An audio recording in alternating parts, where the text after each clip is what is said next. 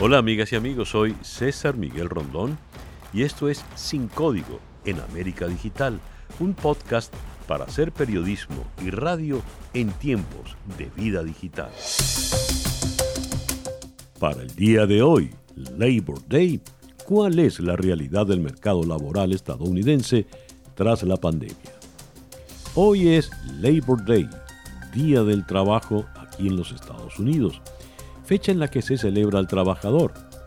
Por eso hemos querido aprovechar esta fecha para abordar no solo los retos que sugiere el mercado laboral en esta nación, sino en el mundo.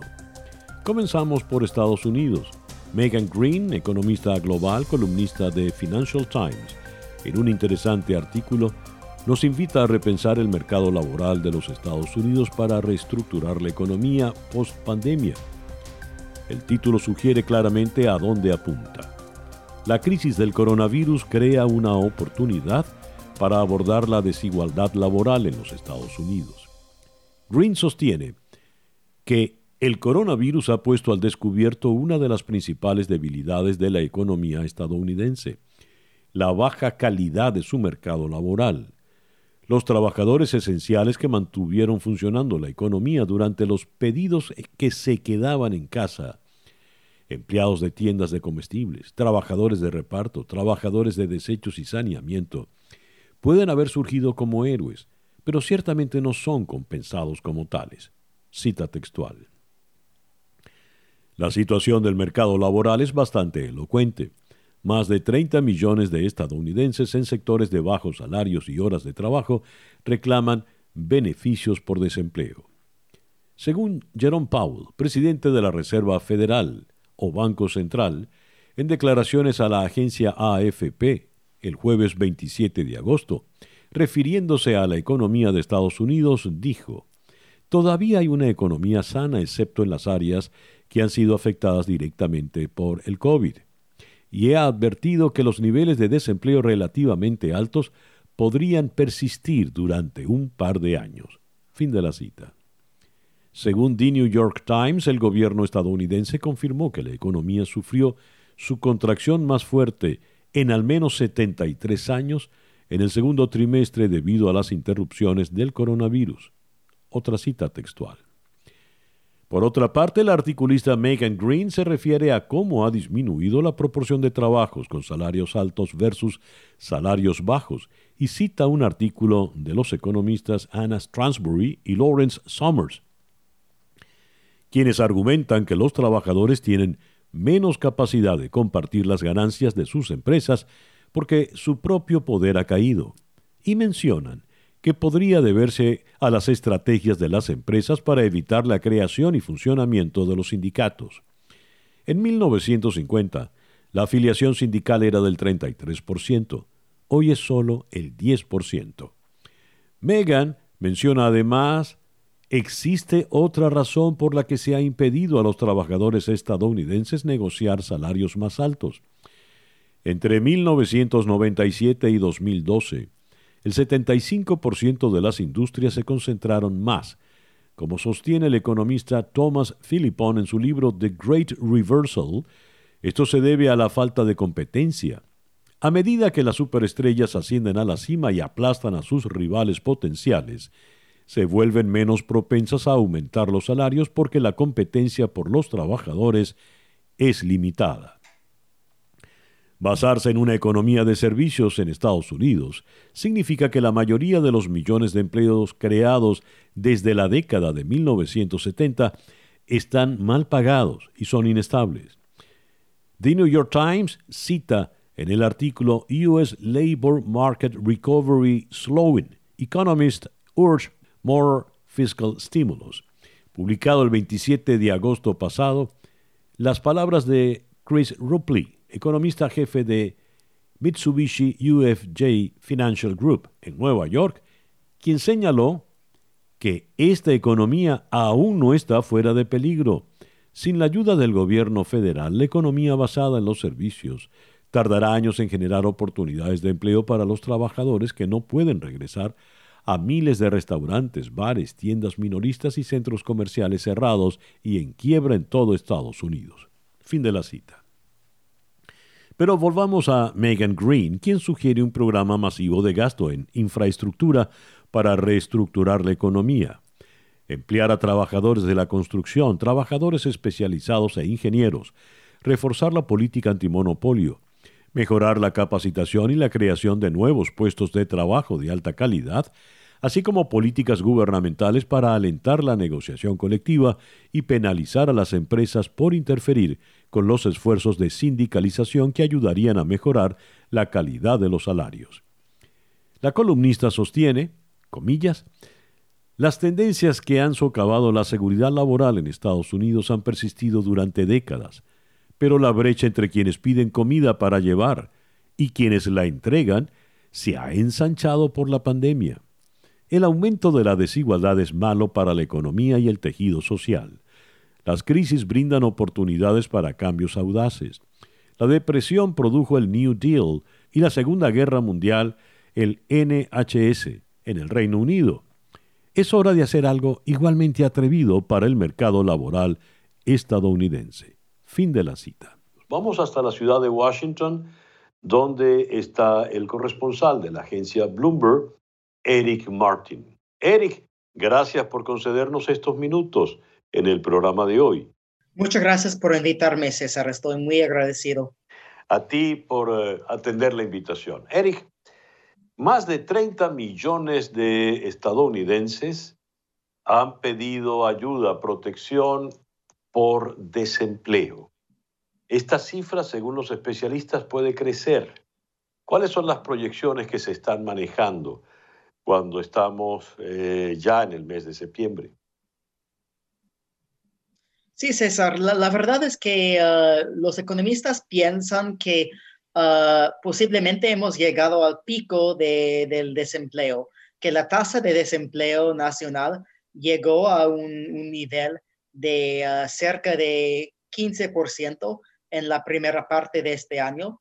Lo que estamos viendo actualmente es que está más cerca de 10%, tal vez estará ah, en el próximo mes un poco debajo de, de 10%, pero esto todavía significa millones de, de, personas quienes faltan trabajo. Estoy ah, consultando aquí la cifra y antes que empezó la pandemia, en febrero, por ejemplo, ah, la tasa de desempleo fue en 3.5%.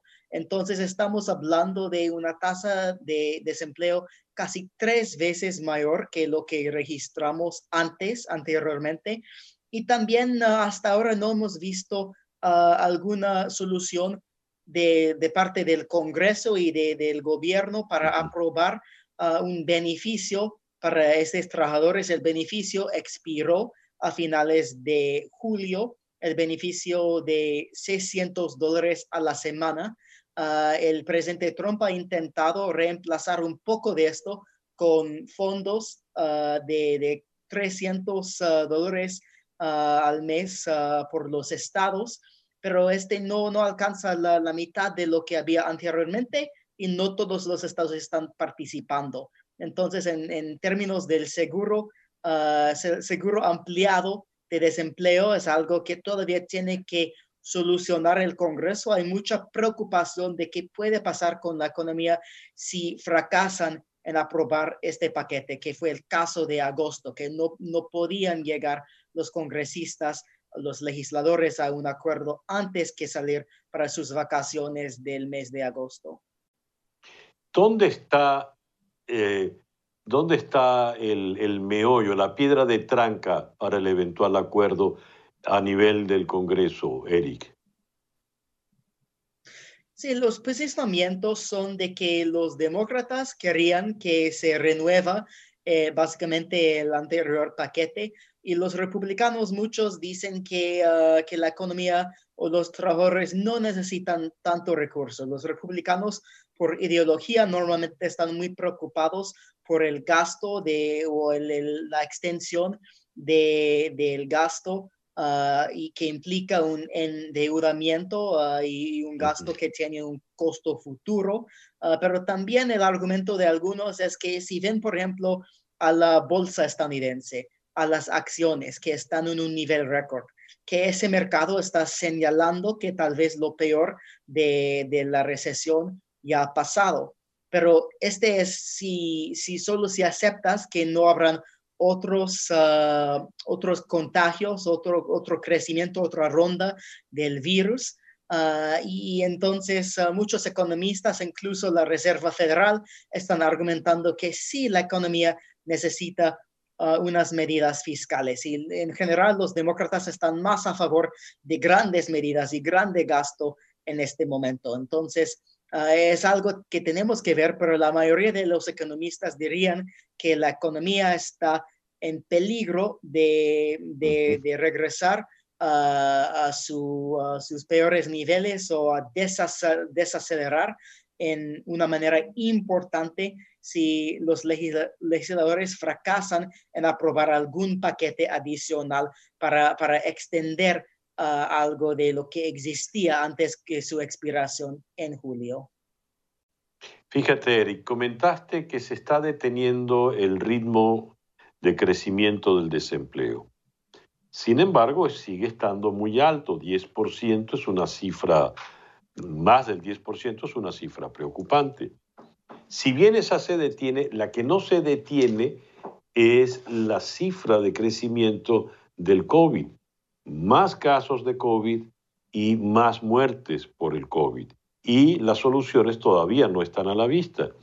De manera tal de que pareciera que el tiempo no ha avanzado y estamos todavía en el dilema del mes de marzo. ¿A qué le doy privilegio? ¿A la economía o a las medidas de salud? ¿Qué dicen los economistas para saber a qué atenernos? Sí, César, definitivamente los dos cosas están conectadas, son conectadas. Es decir, que no se puede solucionar a la economía sin solucionar al virus. Entonces hemos visto las medidas de distanciamiento social en los establecimientos que ya han regresado a, operar, en las aperturas de lugares, pero también ah, es importante aquí subrayar que este está, estamos en peligro de ver un crecimiento en la desigualdad. Es, es decir, que esta pandemia está afectando diferentemente diferentes clases de trabajadores.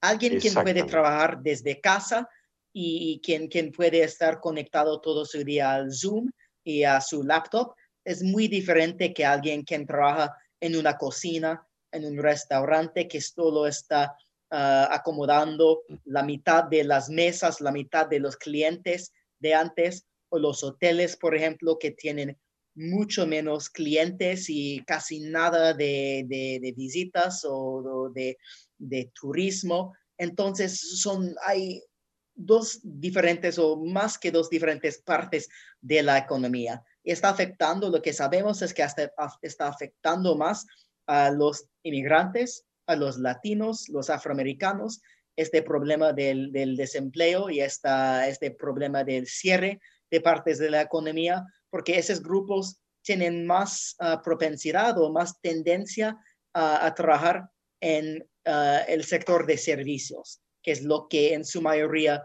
no ha regresado. Si, si, si vas a, Las Vegas o donde, donde sea algún lugar que depende mucho del turismo, están básicamente cerrados.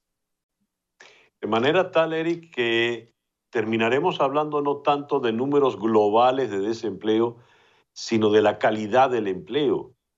Y porque hay algunos trabajadores que van a estar afectados independientemente de las circunstancias, los números de los empleos, ¿no?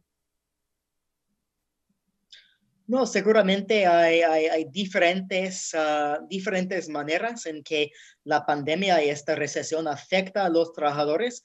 También hay un mundo que, no hemos hablado, pero también ah, en, algún, ah, en algún respecto también abre algunas posibilidades. Personas con discapacidades que anteriormente tenían que ir a una oficina o algún trabajo que dijo que es un requisito, es requerido, de que, ah, que se asiste a una oficina, ahora estamos viendo que algunos trabajos se puede hacer desde casa y está rompiendo un poco la perspectiva ah, o, la idea de que ah, alguien con discapacidades que no puede salir de, su casa no puede hacer ese trabajo. Entonces, si hay alguna, alguna parte muy, muy pequeña para alguna buena línea o buena parte de eso es que estamos descubriendo la capacidad de algunos trabajadores para hacer sus trabajos desde casa. Pero para muchísimos este está cambiando la economía, cambiando el mundo de trabajo y yo creo que es muy posible que será permanente, que, que permanentemente no vamos a regresar al mismo misma situación y ambiente que antes. Ya, así parece. Eric, muchísimas gracias por concedernos estos minutos en el programa de hoy. Muchas gracias por la invitación, César. Eric Martin es el corresponsal de la agencia Bloomberg en la ciudad de Washington. Y bien, así hemos llegado al final de nuestro podcast por el día de hoy. Esto es Sin Código en América Digital, un podcast para hacer periodismo y radio en tiempos de vida digital.